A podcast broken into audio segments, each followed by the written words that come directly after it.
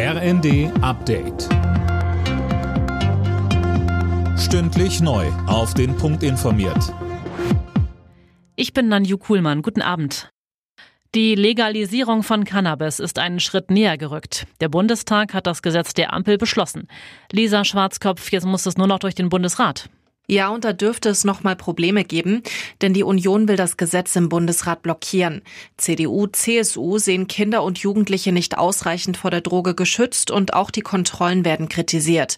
Gesundheitsminister Lauterbach verteidigte das Gesetz hingegen erneut. Es sei ein wichtiger Schritt, um den Schwarzmarkt auszutrocknen. Kurzum, der Streit um Cannabis geht weiter. Noch ist unklar, ob das Gesetz dann wirklich schon ab April in Kraft treten kann. Österreichs Ex-Kanzler Kurz ist wegen Falschaussage zu einer Bewährungsstrafe von acht Monaten verurteilt worden.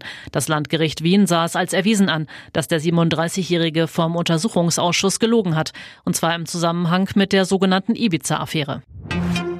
Zwei Jahre dauert der Krieg in der Ukraine schon und vor allem Kinder leiden darunter und brauchen Hilfe. Darauf macht UNICEF aufmerksam.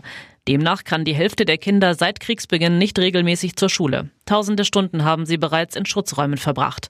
Bundesentwicklungsministerin Schulze betonte, bis 2026 sollen über UNICEF mit Mitteln aus meinem Haus rund 3,3 Millionen Kinder und 1,8 Millionen Jugendliche in der Ukraine unterstützt werden, und zwar beim Wiederaufbau von Schulen, von Kindergärten, von Wasser- und Sanitärversorgung sowie eben Bildungsangeboten und auch psychosozialer Beratung für die Familien.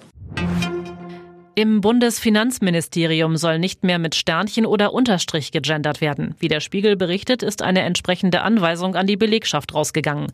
Die Mitarbeiter sollen stattdessen neutral formulieren oder beide Geschlechter nennen, beispielsweise Schülerinnen und Schüler. Alle Nachrichten auf rnd.de